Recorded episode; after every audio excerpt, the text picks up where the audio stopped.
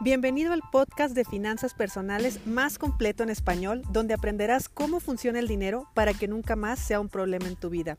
Mi nombre es Idalia González y estoy feliz de que estés aquí.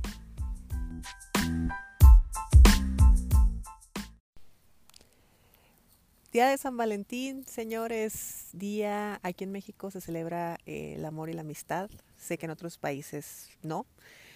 Eh, así que por este día me inspiré en hablarte hoy acerca del amor, más particularmente el amor de pareja y el dinero, porque lo que nos interesa en realidad es la parte del dinero. A ver, ¿cómo empiezo? ¿Por dónde empiezo?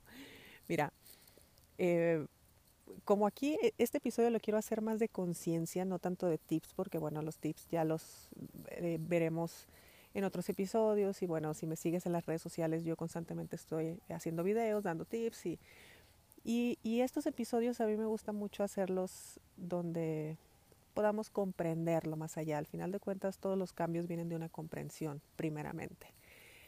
Y cuando nosotros tenemos una pareja, primeramente, bueno, hay que comprender que nuestra pareja, la pareja que tenemos en, en determinados momentos de la vida, es la persona perfecta para nosotros.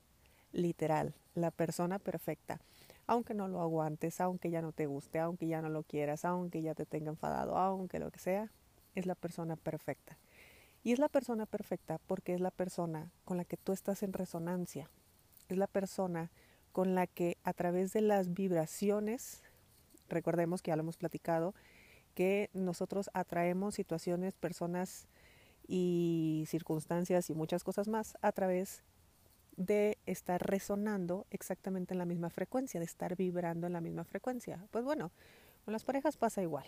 Me estoy estoy acabando con el romanticismo, lo sé, pero en realidad cuando yo conozco a alguien y esa persona me atrae, existe una resonancia, significa que hay cosas de esa persona que tienen que ver conmigo. Te lo voy a explicar con otras palabras.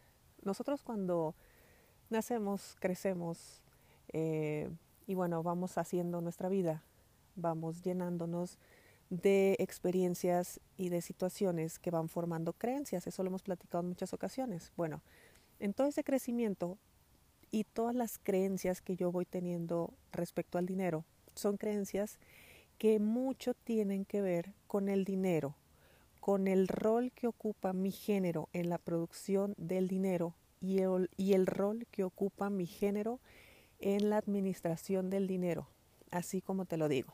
Entonces, cuando ya tienes cierta edad, cuando creces y empiezas a salir y empiezas a conocer gente y empiezas a resonar con los demás, eh, resulta que atraes una persona que después se convierte en tu pareja que trae creencias muy similares a las tuyas. Me refiero a que la información se complementa.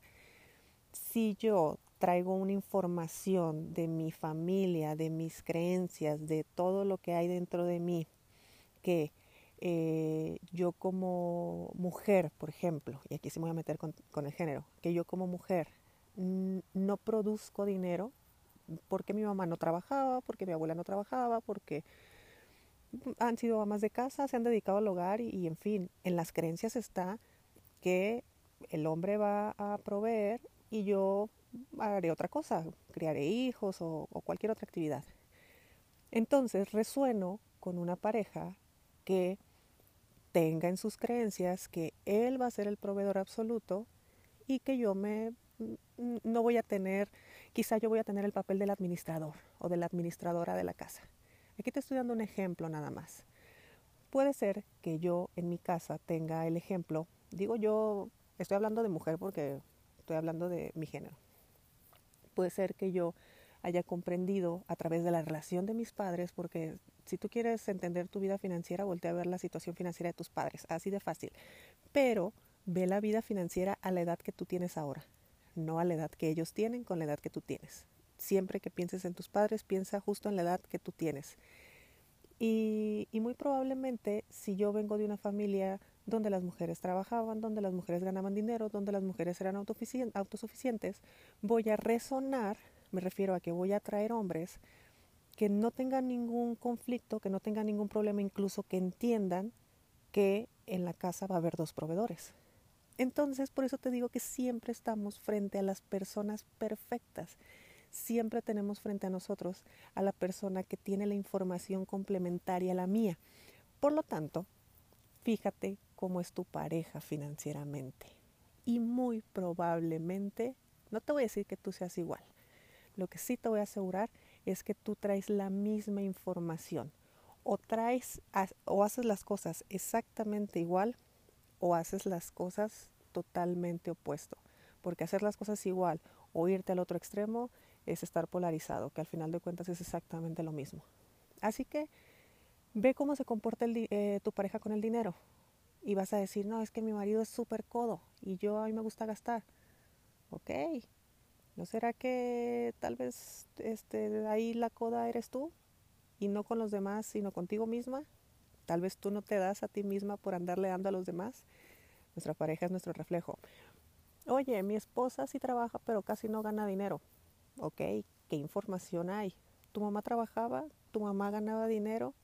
¿No será que tú eh, prefieres eh, tener el eh, ser proveedor porque en tu casa entendiste quizá o aprendiste que el que paga manda?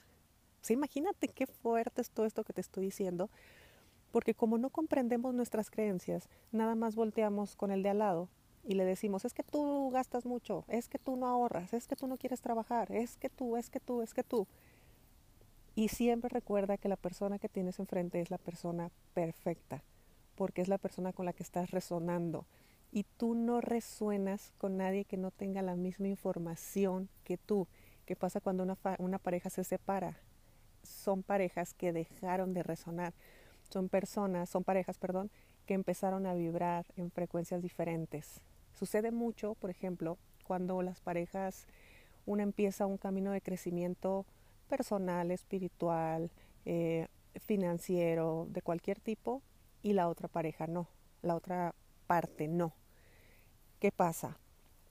O el que empieza a crecer prefiere no crecer tanto para poder llevar la fiesta en paz con su pareja, o los dos crecen paralelamente. Y eso está padrísimo, porque si uno empieza a crecer y el otro se queda atrás, normalmente se rompe. No se rompen porque sean malos, se rompan, se rompen, perdón, porque dejan de vibrar en la misma sintonía. Este es un tema energético. La resonancia es está muy alejado en realidad de lo que conocemos por enamoramiento, por amor, pero así funcionamos los seres humanos, así funciona este tema.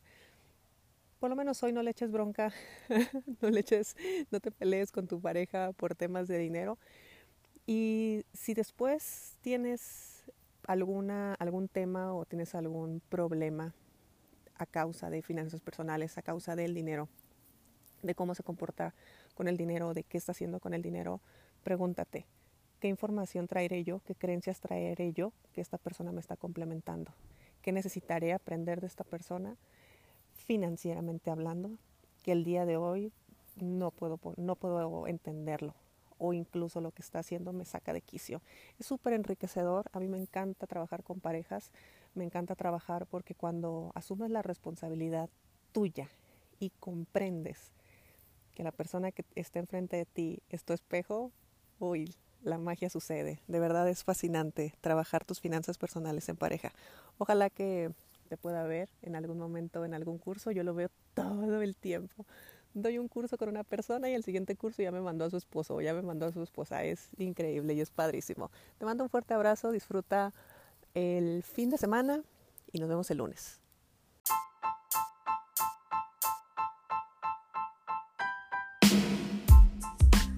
Es momento de poner acción a lo que aprendimos hoy. No olvides suscribirte y comparte con tus amigos este podcast. Hasta mañana.